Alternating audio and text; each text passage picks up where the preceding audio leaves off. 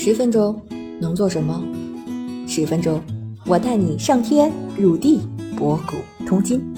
这里是校友录，我是主播三十七度的坚果奶酪，欢迎你和我一起校友人生。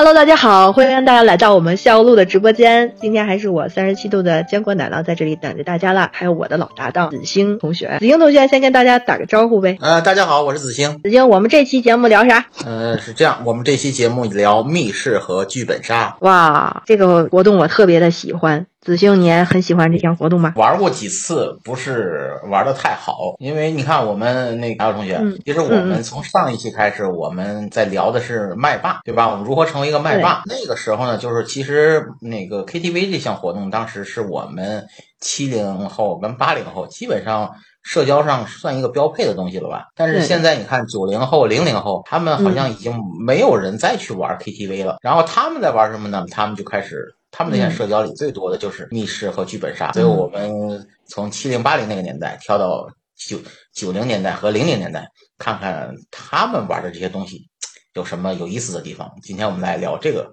话题，所以我们今天请到了，嗯嗯，来奶酪，你来介绍。好的好的，今天我们非常荣幸请到了一位教数学的资深的老师，叫胖头鱼老师。胖头老师先给我们听众打个招呼好吗？让您久等了。大家好，我是。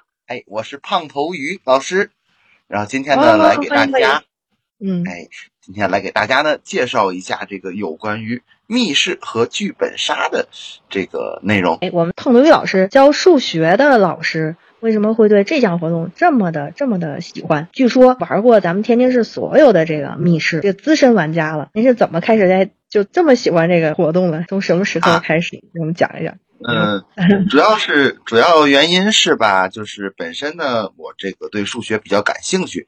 其中啊，大家可能了解，数学中呢有一个内容呢叫做逻辑推理的能力，对吧？而我们的这个密室和剧本杀呢，就和这个逻辑推理啊就离不开。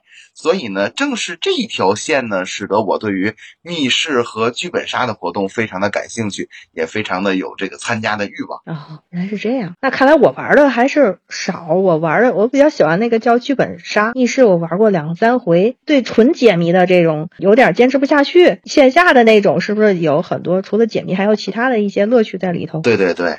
呃，首先呢，得先给大家介绍一下啊，什么是密室？呃，密室呢，其实就是这个密室逃脱。呃，它不仅呢需要一些这个逻辑推理的这些智力因素，有时呢还需要多人这个协作和一些这个体力的一些因素，算是一个比较综合性的一个活动吧。然后呢，其实提到的呀，在一开始我参加的是我们的一些剧情解谜类，比如说呢，这个在进入密室之前会先给你一个背景的故事，然后呢以逃脱密室为主题，大概是这么一个情况。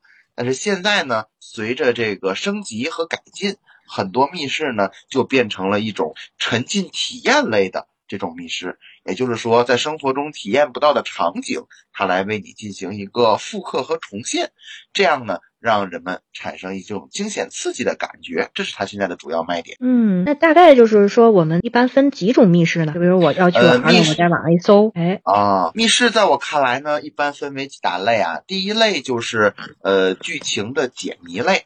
呃，这种密室是现在最为常见的一种，以这个逃脱密室呢，解开谜题为主线，比如说找到什么幕后真凶啊，或者是逃离什么样的一个场景啊。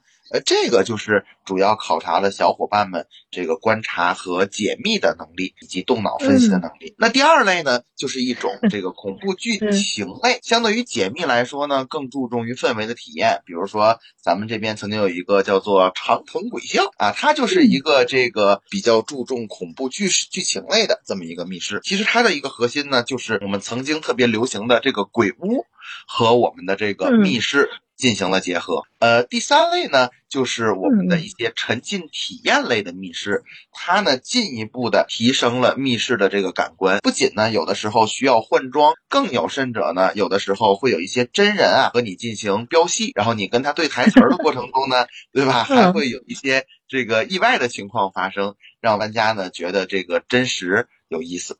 啊，这个是当前的这三大类密室的种类。嗯，谢谢潘伟老师。这个您说这第三类啊，我感觉就有点像我理解的剧本杀了。我就会搜这个侦探类的那种，这就不叫密室了吗？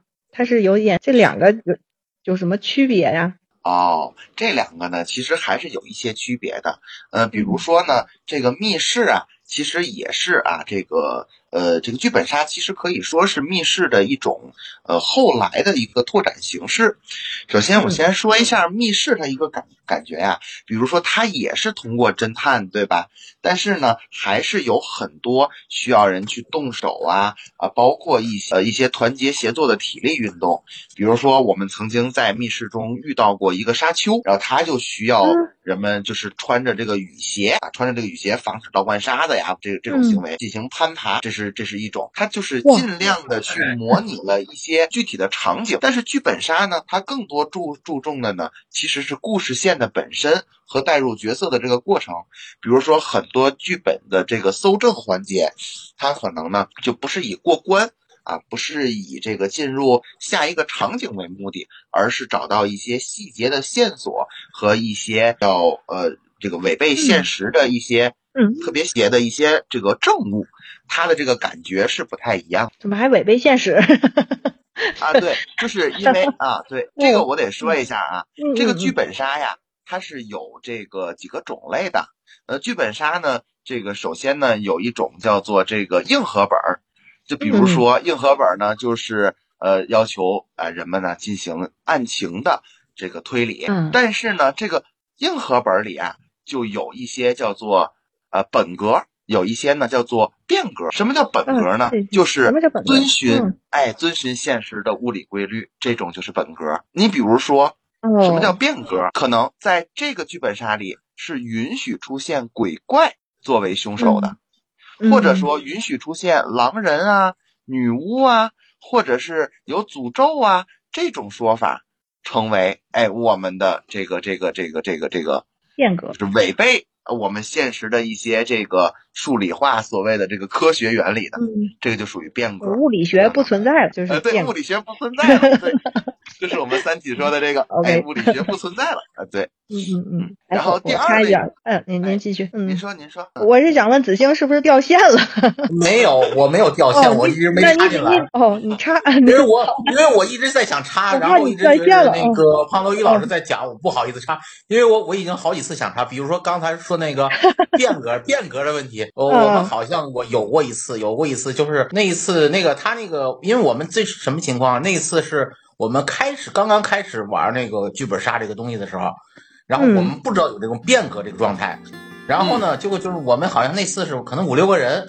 然后每个人都在讲自己的一个故事，然后这些故事哎，突然发现我们五六个人的故事从来就没有一个搭嘎的地方，从场景到内容就没有搭嘎的地方。我们我们当时就在琢磨，这这这这这，我们就琢就跳不出这个圈子，你知道吗？嗯，我还有印象吗？奶酪没有吧？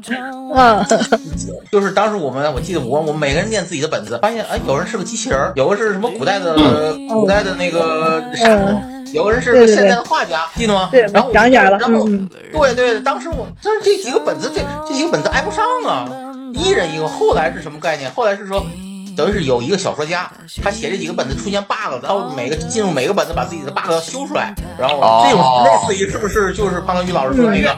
这种变革变革，对。对，当时我们不懂这个，当时我们最早玩的时候，我们不知道有变革这个东西，我们就从就是当时讲话，就真正的是按照物理学意义讲话，这几个本子干嘛？没人说都不对，是是是的，是的，我们玩过一次比较有意思的就是一个伪变革的本子，就是呃在中间呢有一个幕后的凶手，然后呢他要伪装自己，就是就是那个死亡。他要做一个幕后黑手，那他伪装自己死亡呢？就是他找了一具就是其他人的尸体，然后呢伪装成自己，然后呢就是好像说这个世界存在于鬼怪。就他可以复活这种感觉。但实际上呢，他其实是一个伪装。所以有的时候呢，这个本儿啊有本格有变格，在不知道的情况下，他的很多推理就会影响你。哎，奶酪，哎，你说他这个变，它这个变革，我我现在脑脑脑脑洞要开一下啊，就这个变革这个东西，是不是因为它本格东西写不下去了，它必须就跟就跟咱的电视剧，它写不下去了以后，它必须得借助穿越。不存在了，地学就 有可能，有可能，有可能。对对对，拓拓宽一下那个创作的维度嘛，对不对？对啊，对对，好多事情就解释不了了。然后为什么要为什么要主角为什么要有光环？凭什么主角有这么多光环？那是因为我穿越过来的，所以我当然会有好多新的记忆在里面，是吧？一下就解解释通了。对对对，所以就会更有意思，对吧？嗯，对对对。那那等于是每次玩的时候，其实这个。呃，你刚刚说那种本格变革的话，其实在玩之前是不知道的。对，玩的时候就是如果你提前搜集过这个本儿的数据，可能说，哎，我们要玩这个本儿，在百度上搜一下，这是本格啊还是变格啊？你大概能有一个了解。如果是第一次有老玩家带着你去玩的话，就是只能劝大家思维可以跳脱一点，思维可以跳脱一点，在你不知道是本格还是变格的时候，你就可以大胆假设去猜就可以了。一般不会，就说在玩的时候，店家不会告诉你吗？这个就是变格。呃，你可以问，你可以价这个变格。嗯，对，你可以询问的。嗯，好的。